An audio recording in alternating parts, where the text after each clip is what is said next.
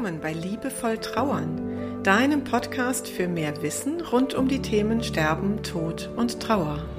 Für mehr Fühlen statt Denken und für einen liebevollen und heilsamen Umgang mit dir selbst und mit deiner Trauer. Ich bin Christine Kemkes und ich unterstütze dich sehr gerne darin, deine Trauer als einen wichtigen und wertvollen Teil deines Lebens zu akzeptieren und so auch deine Lebensfreude ganz neu zu entdecken. Also, auf geht's!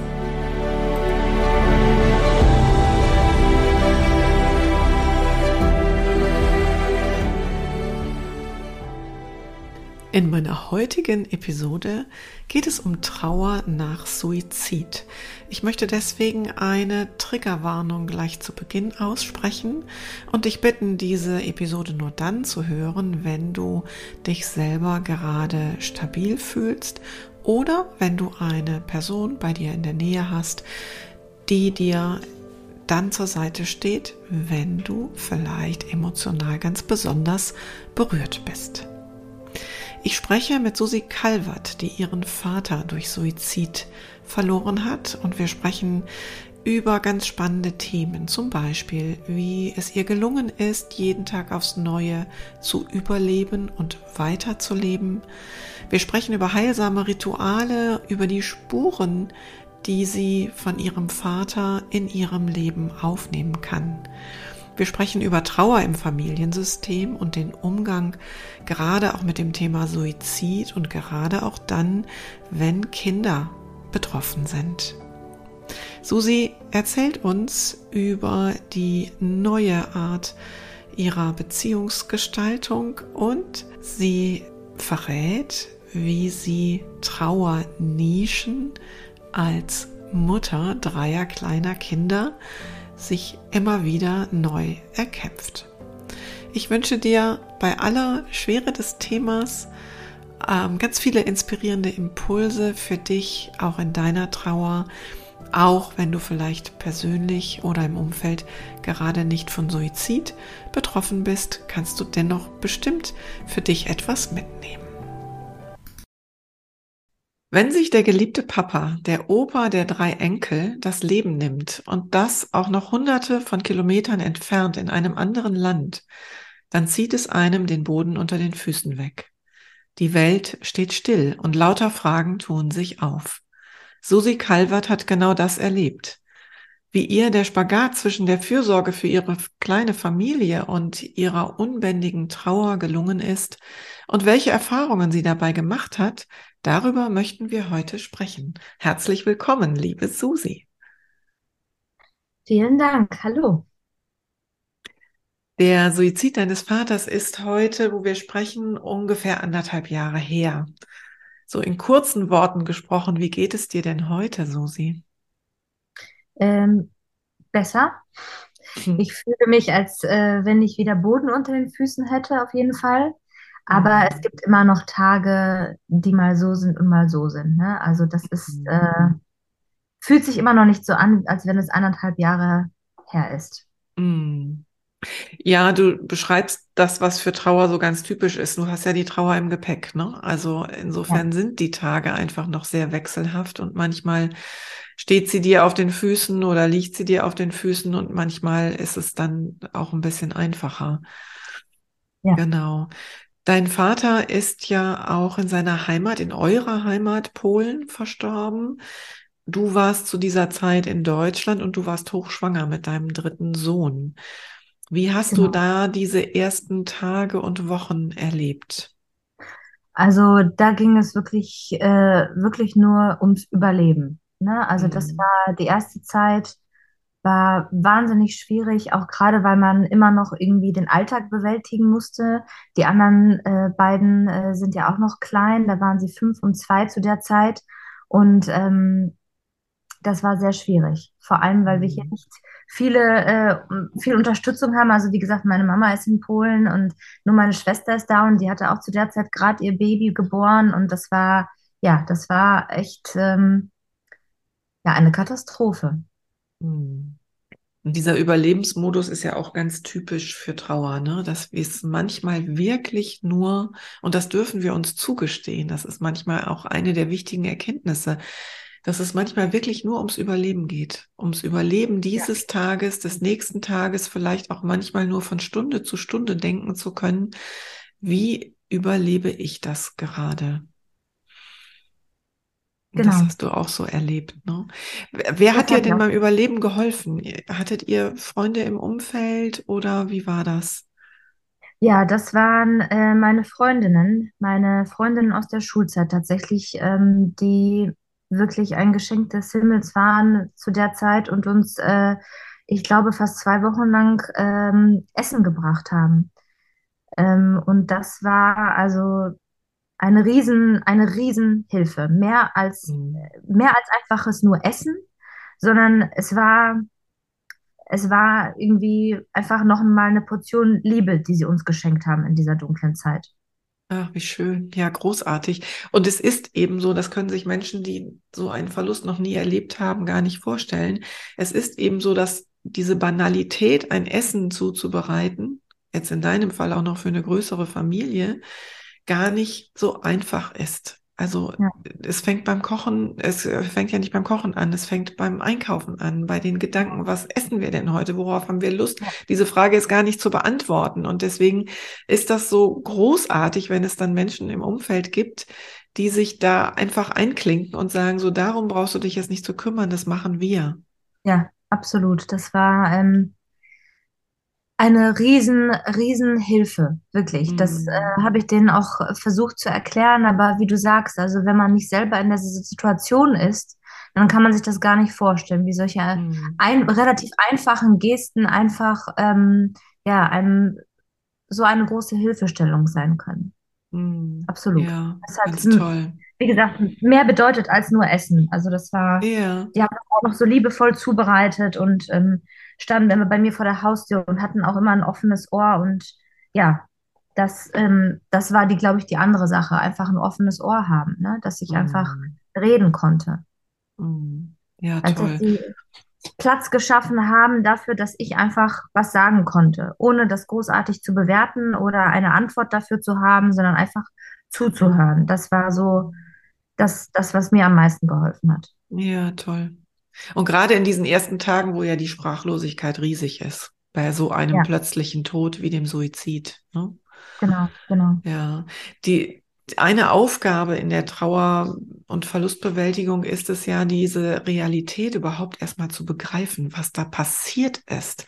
Und das stelle ich mir auf die Distanz nach Polen, zwischen Polen und dem Ruhrgebiet dann auch besonders schwierig vor. Was hat dir denn dabei geholfen? Also ich habe immer noch damit zu kämpfen, ehrlich gesagt, das zu begreifen und als mhm. Realität anzusehen. Manchmal erwische ich mich einfach mitten am Tag, wenn ich so ruhige Momente habe, von denen ich nicht viele habe mit drei kleinen Kindern. Ja, Aber kann ich mir vorstellen. Wenn ich dann so alleine bin oder im, im Bett liege, dann erwische ich mich oft dabei, dass ich immer noch einfach selbst den Kopf schüttel, weil ich einfach den Gedanken immer noch so unfassbar finde. Und ja. äh, gerade weil wir nicht die Möglichkeit hatten, bei der Beerdigung zu sein, weil ich hochschwanger war, weil ich zu der Zeit einfach auch an mein Baby denken musste und ähm, eben auch als Schutz nicht direkt in dieser Situation zu sein, ähm, das äh, so entschieden habe, ähm, finde ich, also ich äh, finde das immer noch schwierig, das zu begreifen, aber irgendwann, es sickert so langsam ein. Also es, es kommt so von alleine und irgendwann gibt man sich damit ja ab. Also man, man fängt es an zu verstehen, dass es so ist jetzt, ohne Papa. Hm, genau. Und da sind ja auch nochmal Nuancen dazwischen, ne? Zwischen, ich finde mich damit ab weil das vielleicht einfach so sein muss und einem wirklich bewussten Begreifen, ja, das ist so. Das ist ein Prozess und zwar ein langer Prozess, gerade dann, wenn der Tod plötzlich kommt. Das muss nicht der Suizid sein, das kann auch ein plötzlicher Unfall sein, ein plötzlicher Herztod. Immer dann, wenn Menschen so ganz ohne Vorwarnung aus dem Leben gerissen werden, dann fehlt uns ein Stück Vorbereitungszeit und umso schwieriger ist das Begreifen und das dauert tatsächlich manchmal auch Jahre. Dass immer ja. wieder nochmal uns so ein Gedanke durchfliegt, es könnte doch jetzt doch sein, dass die Tür aufgeht und er steht da. Ja. In unserer Situation sowieso, ähm, weil mein Papa ja auch viel im Ausland gearbeitet hat, mein ganzes Leben lang, waren wir immer wieder auf längere Zeit getrennt. Und so äh, kommt es mir manchmal so vor, als wenn er halt immer noch mal zum Wochenende wieder zu uns kommen könnte. Ja. Und ja. äh, ne, das, ich bin das gewohnt gewesen, so dass ich auf mehrere Wochen ihn mal nicht gesehen habe mhm. und so. Mhm. Deshalb war es mhm. so unbegreiflich, dass das jetzt so ein endliches, äh, so eine endliche ja, Sache ist. Und ähm, weil wir nicht bei der Beerdigung dabei sein konnten, war es eben auch schwierig, dann, wenn ich jetzt über seinem Grab stehe zum Beispiel, kann ich das, habe ich da nicht so diese Verbindung zu, weil ich eben nicht live dabei war. Also mhm. das Rituale äh, sind schon, haben schon ihren Sinn in der, in der ja. Trauerbewältigung. Ja, und du hast mir erzählt, dass ihr trotz, also du und deine Schwester, die ja auch bei dir in der Nähe lebt, trotz der Entfernung und trotz des Nicht-Teilnehmens an der Beerdigung doch ein bisschen Einfluss nehmen konntet und gestalten konntet. Magst du dazu noch was sagen? Ja, wir haben äh, letzten Endes dann äh, hat meine Mama oft mit uns telefoniert und uns doch so nach unserer Meinung gefragt, weil sie natürlich eigentlich alleine überfordert war mit diesen ganzen Entscheidungen, die dann so mit der Beerdigung kommen. Äh, was, was für ein Sarg, äh, was für Anziehsachen. Und da konnten meine Schwester und ich echt uns gut einbringen, gut unsere Meinung äh, zu äußern und ähm, dann haben wir auch noch äh, eine Kiste fertig gemacht, eine alte Zigarrenkiste, weil mein Papa oft Zigarren äh, geraucht hat. Ähm, äh, und die haben wir in vielen fertig gemacht. Meine äh, Söhne haben da ihre Handabdrücke drauf gemacht, ich und meine Schwester auch. Äh, wir haben äh, Briefe, Fotos, Kleinigkeiten, die ihn repräsentieren, Engelstatuen, ähm, kleine Gläschen, äh, Schottgläser äh, aus der Dominikanischen Republik. Ähm, all diese guten Erinnerungen haben wir dort reingelegt und haben, dann habe ich per Express verschickt nach Polen und habe zu meiner Mama gesagt, du musst warten, bis diese Kiste ankommt, die muss mit in den Sarg. Mhm. Das muss, das muss mit, mit ihm mit. Mhm. Und ähm, das hat Gott sei Dank geklappt. Ja, und was ihr damit erreicht habt, ist ja eine Form von Selbstwirksamkeit, ja. Also auch nochmal wirklich etwas tun zu können, trotz der Distanz, äh, etwas zu gestalten, diese Kiste liebevoll herzurichten mit allen Familienmitgliedern, die da sind. Jeder trägt etwas dazu bei, jeder leistet quasi so ein Puzzlestückchen zu einem Ganzen. Das ist ein heilsames Ritual, was ihr Gott sei Dank auch auf die Entfernung äh, umsetzen konntet. Ja. Und es leitet mich perfekt zur nächsten Frage, nämlich ähm, es geht ja immer darum, auch wenn wir ähm, darüber sprechen, einen Verlust zu verarbeiten, geht es darum, in Verbindung zu kommen mit dem verstorbenen Menschen. Und das kann ich auf ganz unterschiedliche Weise erreichen. Eine Möglichkeit ist es, die Spuren des verstorbenen Menschen aufzunehmen. Und du hast gerade schon die Zigarrenkiste angesprochen. Das ist ja schon so eine Art von Spur. Welche Spuren hat denn dein Papa, der ja für dich und für euch, glaube ich, auch ein wirklich ein ganz besonderer Mensch war, in deinem Leben hinterlassen? Ja, die kleinen Momente im Leben zu genießen. Das konnte er gut und dafür hat er immer gesorgt. Für mich und meine Schwester, ob das jetzt irgendwie Restaurantbesuche waren oder einfach am Meer sitzen oder im Garten es sich einfach nett machen mit äh, Leckereien oder ja, also das, das dafür war mein Papa einfach ähm, ja bekannt. Mhm. Und ähm, das versuchen wir natürlich weiter auch so zu praktizieren zu zelebrieren. Das konnte er nämlich mhm. total gut, das Leben zu zelebrieren und diese Momente, die gemeinsamen Momente mm. zu zelebrieren, auch mit meiner Mama. Und ähm, er war auch ein spiritueller Mensch. Und ähm, auch da versuche ich immer, wenn wir irgendwo ähm, in einer Kirche sind, ähm, ein Kerzchen anzumachen oder ähm, wenn ich am Meer sein werde dieses Jahr, dann werde ich auch ähm, an ihn denken. Jedes Segelschiff, was äh, vorbei äh, segelt, erinnert mich an ihn und jedes, äh, jede Sonne, jeder Sonnenuntergang, die hat er nämlich auch leidenschaftlich gerne fotografiert. Und ähm, ja, so versucht man das, ähm, so versucht man das auch am, am Leben zu erhalten. Ja, ja, genau. Weil er durch diese Spuren, die er hinterlässt, auch Teil deines Lebens und eures Lebens bleibt. Ne? Er ist nicht weg, sondern er bleibt Teil eures Lebens auf eine andere Art und Weise. Ja, mhm. genau. Ja. Und seine Sprüche tatsächlich. Ich habe äh, gemerkt, dass ich mir mehr und mehr seine Sprüche, er hatte so, so witzige Sprüche zwischendurch und die versuche ich auch in den Alltag zu integrieren. Okay. So ja. übergegangen. Ja. Und dann ähm, sage ich die auch immer zwischendurch und mein Mann auch. Und ähm, ja, das ja. ist, ähm, das ist positiv, das ist, das tut gut. Ja. Ja, da, da ist, das ist ja dann, als würde er zu euch sprechen, ne? Wenn, wenn diese Sprüche ja. weiterleben, ne?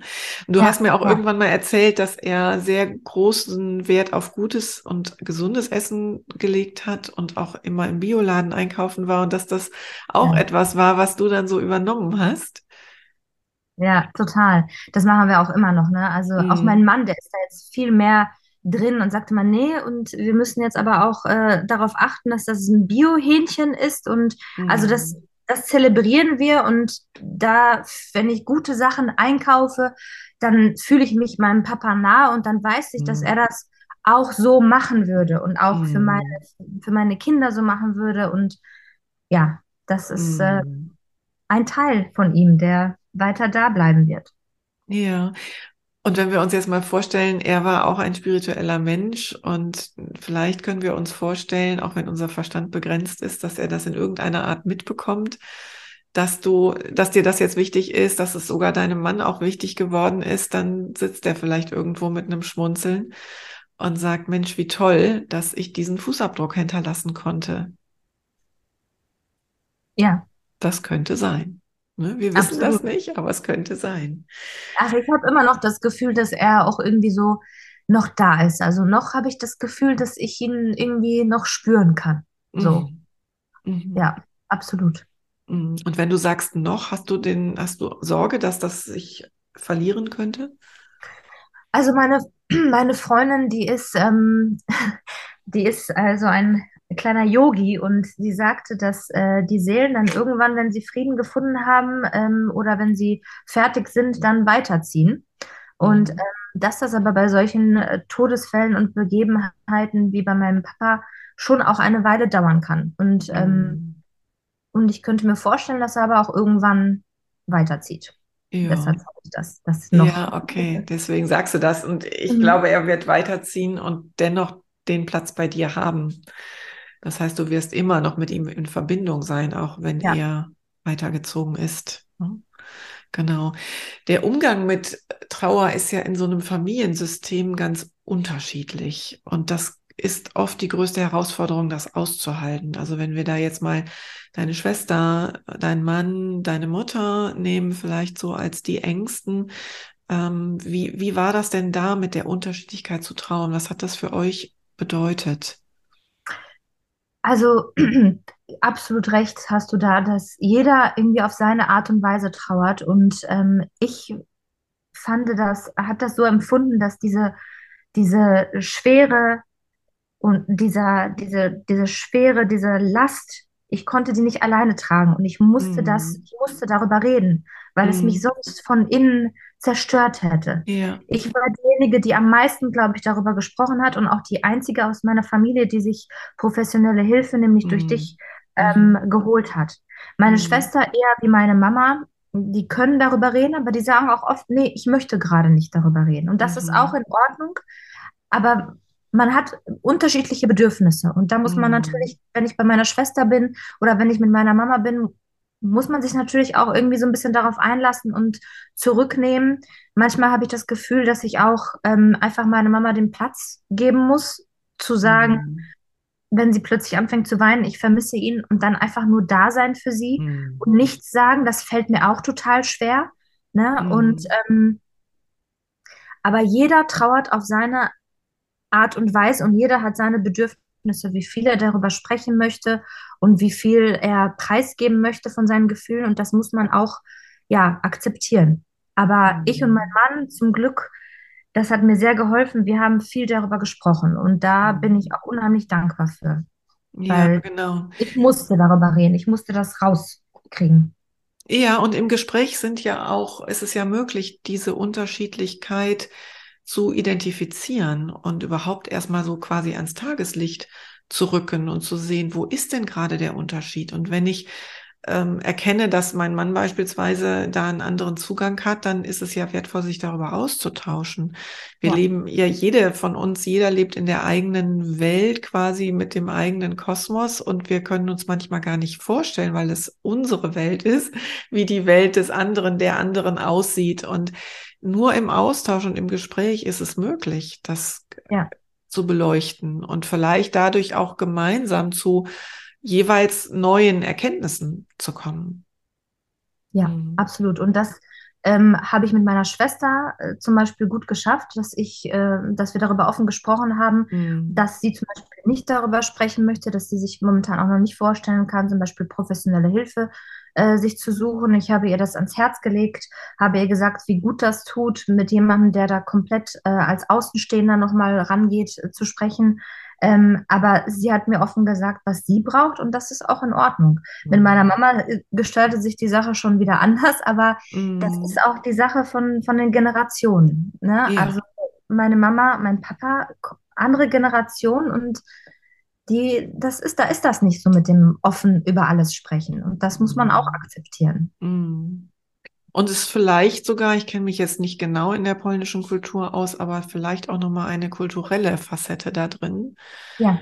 Ne, dass, ähm, dass da diese Offenheit auch gerade über diese Todesart zu sprechen nicht so da ist.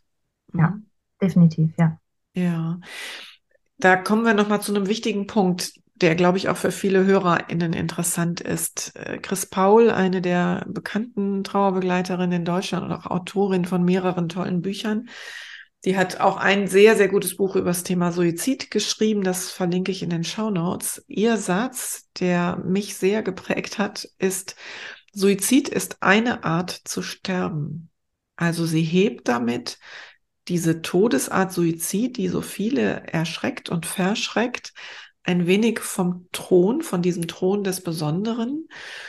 Ähm, und dieser Thron oder dieses, dieses Aufhorchen, ach du liebe Güte, das erfahren ja oft sogar die Angehörigen. Dann ähm, werden, wird nicht nur der Verstorbene reduziert auf diese Todesart, das ist ja der, der sich das Leben genommen hat, sondern auch noch die Angehörigen. Das ist ja die Tochter von dem, der sich das Leben genommen hat.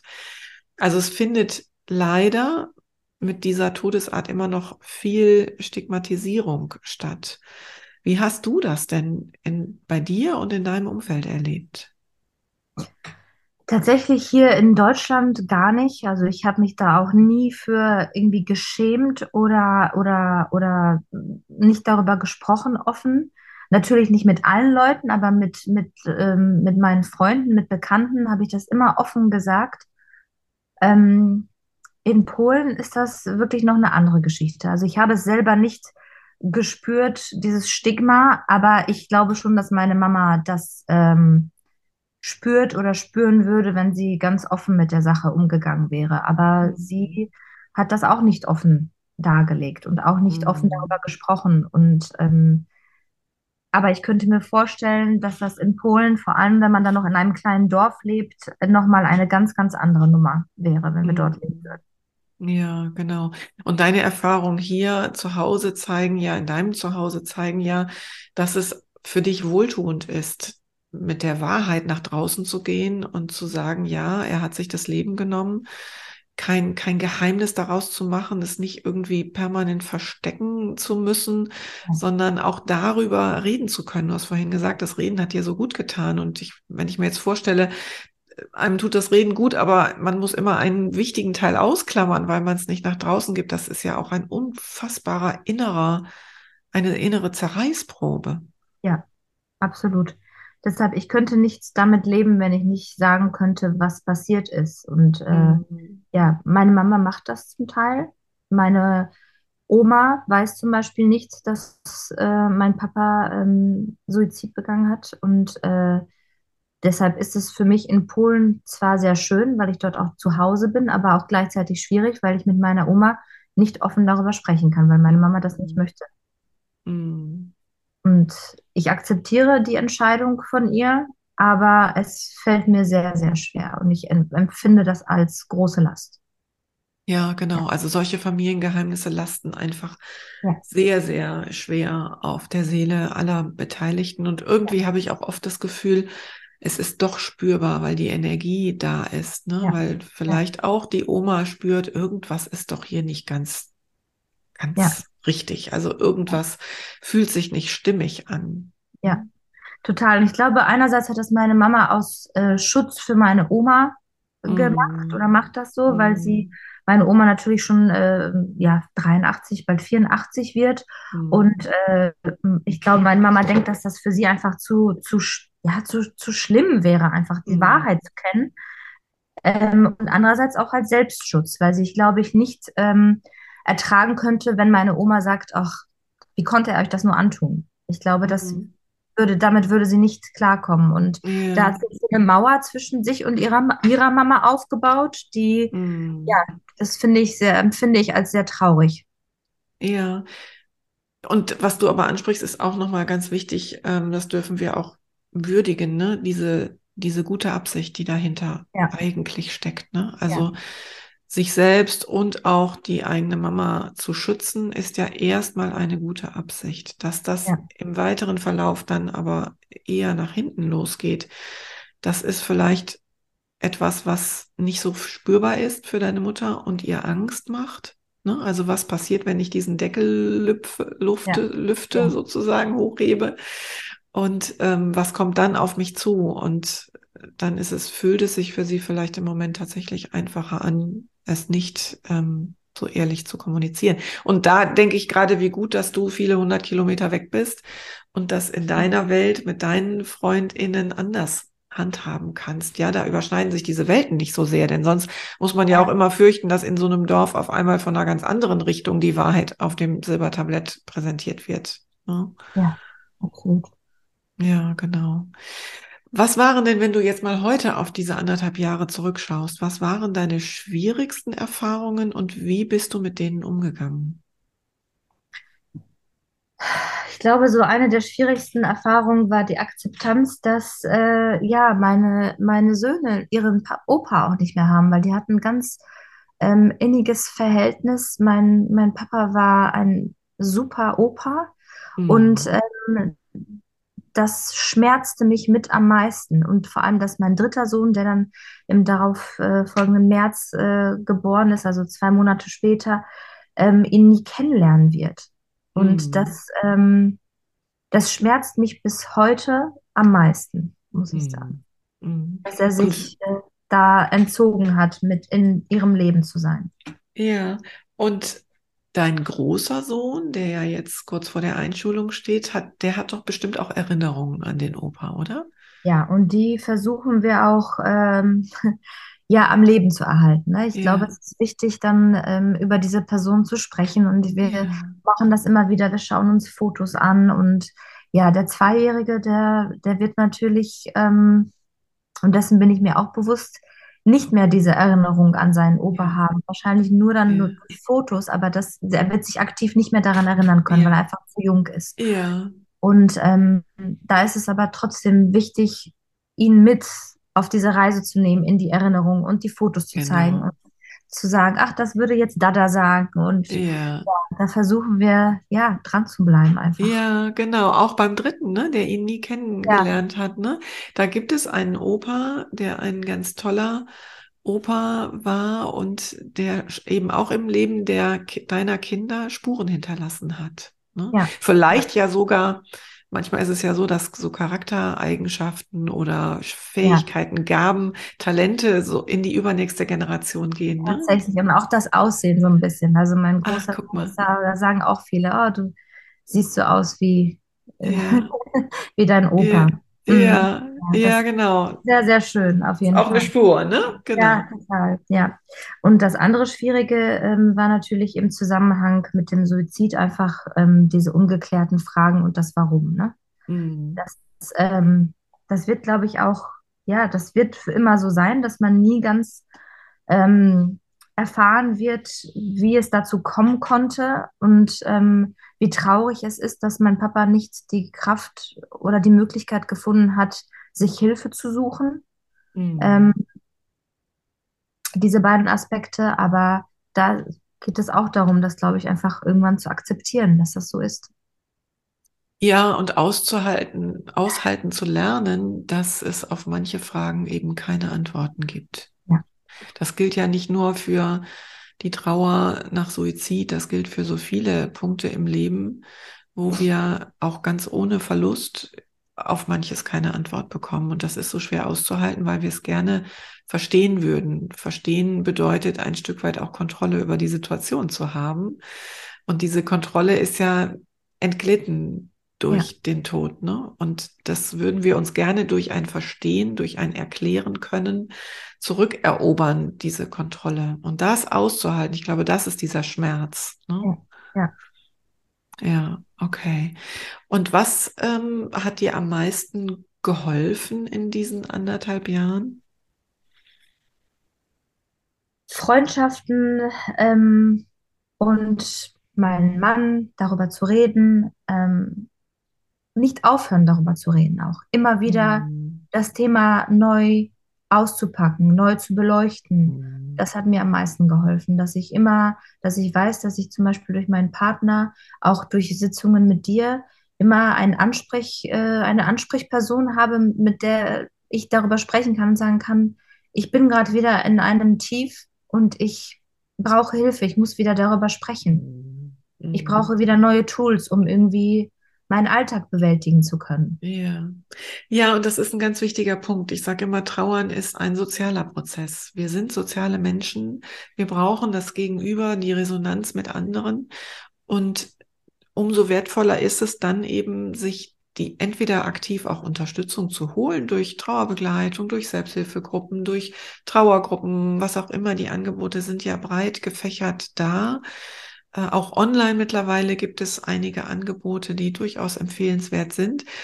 Und aber eben auch im Freundeskreis, in der Familie diesen Gesprächsfluss nicht zu stoppen. Also sich auch nicht von so einem Trauerjahr irritieren zu lassen, so nach dem Motto, jetzt ist aber ein Jahr rum und jetzt muss doch gut sein.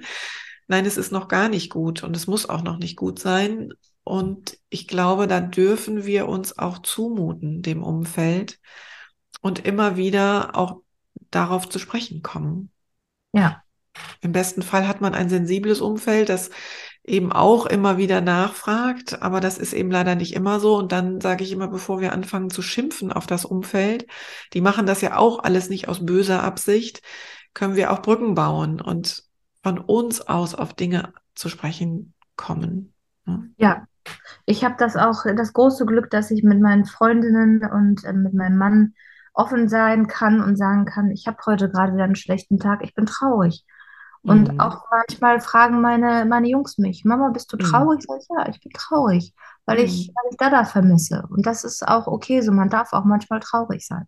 Genau. Und da sprichst du auch wieder so einen wichtigen Punkt an, die Menschen im Umfeld spüren das ja eigentlich. Ja, Und gerade die Kinder haben Gott sei Dank nochmal oft eine andere, viel unverstelltere Intuition, diese Energie wahrzunehmen und zu spüren, da ist die Mama, die ist traurig. Und dann in dem Moment auch, da haben wir ja auch mal in der gemeinsamen Arbeit drüber gesprochen, eben sich nicht wegzudrehen und die Tränen zu verbergen, sondern wirklich auch zu sagen, ja, ich bin traurig, weil ich vermisse diesen Menschen. Das können ja Kinder schon sehr gut verstehen. Was sie nicht verstehen, ist, wenn sie was anderes sehen und erleben, aber die Energie wahrnehmen. Ja. Ne? ja. Ja, genau. Meine Abschlussfrage ist ja immer die nach dem, was es in deinem Leben gibt, was da nicht wäre, wenn du nicht diesen schweren Verlust gehabt hättest. Also was ist aus dieser Situation entstanden? Was ist heute in deinem Leben, was es ohne die Trauer nicht gäbe? Also es haben sich tatsächlich andere andere Anker gefestigt in, in, im sozialen Umfeld. Freundschaften sind tiefer geworden, sind bedeutsamer geworden, sind wieder auf, aufgelebt. Mhm. Ähm, die Beziehung zu meinem Mann ähm, hat sicherlich auch eine andere, noch eine andere Ebene ähm, gewonnen, weil wir zusammen durch dieses Tal gegangen sind und auch immer noch teilweise gehen, aber man macht es gemeinsam. Ja. Und ähm, ja, das äh, würde ich sagen, dass das, ähm, dass das so das war, was und vor allem auch sich dessen bewusst zu sein, dass man nie weiß, was andere Menschen durchmachen. Man weiß einfach nicht, was in den Köpfen anderer Menschen los ist, wie, was sie in sich drin tragen, was sie für einen schlimmen Tag vielleicht hatten und nicht immer von irgendwas ausgehen, was man selber denkt, sondern ja. einfach offen dafür sein und aufmerksam ja. dafür sein, dass äh, ja, dass Mental Health, ne, ja. also sowas von wichtig ist. Ja, ja, genau. Und schön, dass du das nochmal ansprichst. Ne? Wir können den Menschen nicht hinter die Stirn gucken.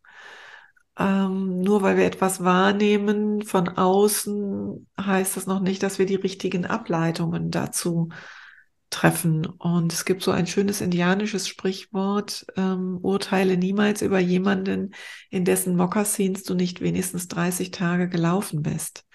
Und in wessen Mokassins sind wir schon 30 Tage gelaufen? Also wir dürfen immer wieder uns darauf quasi zurückberufen, dass wir eben nicht wissen, was im anderen genau los ist, wenn wir nur von außen wahrnehmen. Ja. Ja, genau. Und Mental Health, damit sprichst du auch nochmal einen wichtigen Punkt an, mm, den viele mir benennen bei dieser Frage, was hast du gelernt in dieser Zeit, ist es doch so ein auf sich selber nochmal anders Acht geben. Ja. Und das ist ja in deiner Rolle als Mutter von drei kleinen Kindern auch total schwierig. Ich meine, du hattest einen großen Motor, jeden Morgen aufzustehen, allein dadurch, dass da eben drei Zwerge durch dein Leben geturnt sind, die dich gebraucht haben. Aber da geht natürlich, gehst du ja als Mama auch ein Stück weit, stellst dich ja immer wieder zurück. Magst du da vielleicht noch mal kurz was zu sagen, wie dir das gelungen ist, auch auf dich zu achten? Das war wahnsinnig schwierig. Das ist immer noch schwer, aber mhm. ich, ich, nehme mir bewusst Zeit für mich. Ich sage wirklich, ähm, so, jetzt bin ich mal für eine Stunde weg und ähm, Papa übernimmt jetzt mal oder äh, wer auch immer gerade irgendwie da ist und man muss sich bewusst Auszeiten für sich nehmen. Ob ja. das jetzt ist, eine Stunde irgendwo äh, Sport machen zu gehen oder einfach nur sich für anderthalb Stunden mit einer Freundin irgendwo treffen und zu quatschen. Ähm, Gerade so im Verlauf des Tages, am Ende, am Nachmittag, tut das sehr, sehr gut. Ja. Äh, dann zu sagen, so, ich bin mal kurz raus aus dem Haus, ähm, das hilft und das braucht man. Das, ja. das brauche ich äh, total. Und ähm, das haben mein Mann und ich jetzt eigentlich auch sehr gut ähm, hinbekommen, dass wir uns dessen bewusst sind, dass jeder ein bisschen auch seine Zeit braucht. Und ähm, die geben wir uns gegenseitig. Und das ist äh, das A und O. Ja, und eigentlich gilt das ja sogar auch ohne Verlust ne, in so einer ja. Familiensituation. Ja, Aber wir, wir sind nicht gezwungen, es zu lernen und zu üben. Ja. Erst dieser Tod und dieser Verlust führt dazu, dass die quasi die Entkräftung da ist und du ja. einfach gemerkt hast, boah, ich kann nicht mehr, ich muss ja. irgendwie das Überleben hier für mich auch sichern, ja. ja, und das führt oft zu so einer dann doch aktiven Entscheidung zu sagen, ich bin mir selber auch wichtig, also meine Lieben hier sind mir sowieso alle wichtig, aber ich bin mir selber auch wichtig und deswegen brauche ich hier immer wieder diese Auszeiten für mich. Richtig. Und ich habe auch gemerkt, ich kann auch nicht für meine Jungs da sein, wenn ich nicht mich in allererster Linie auch um mich kümmere und mir diese Auszeiten nehme. Weil dann habe ich keine Geduld mehr, dann habe ich keine Kraft mehr und dann bin ich auch nicht die Mama, die ich sein möchte. Ja, genau. Genau, wir können ja nur was geben, wenn wir was zu geben haben. Und dieses ja. etwas zu geben haben, das muss ja halt immer wieder mal aufgefüllt werden. Genau, ganz genau. Ja, ja, sehr gut. Okay. Susi, ich bin dir total dankbar, dass du so kurz, anderthalb Jahre nach dem Suizid deines Papas bereit warst, hier in den Podcast zu kommen. Das ist, glaube ich, eine ganz, ganz wertvolle Bereicherung für die Menschen, die uns hier zuhören. Und vielen, vielen Dank für deine Offenheit. Dankeschön. Danke auch an dich, Christine. Das Gespräch mit Susi hat mich sehr berührt. Und wenn du jetzt noch mal etwas nachlesen möchtest und dich informieren möchtest, dann empfehle ich dir zwei Dinge, die ich auch in die Show Notes schreibe. Zum einen das Buch von Chris Paul, Warum hast du uns das angetan? Und zum anderen der Link zu dem Verein Argus e.V., Angehörige um Suizid. Dort findest du nämlich auch auf der Webseite sehr, sehr viele Hilfsangebote, sehr viel Information und auch die Verlinkung von regionalen Selbsthilfegruppen. Mich würde auch interessieren, wie deine Meinung zu dem Thema ist, vielleicht auch deine Erfahrung. Und wenn du magst, schreib mir dazu gerne eine Mail an mail at christinekemkes.de. Ich freue mich über deine Nachricht und vielleicht können wir darüber auch ins Gespräch miteinander kommen. Ganz herzliche Grüße und bis zum nächsten Mal. Deine Christine Kempkes.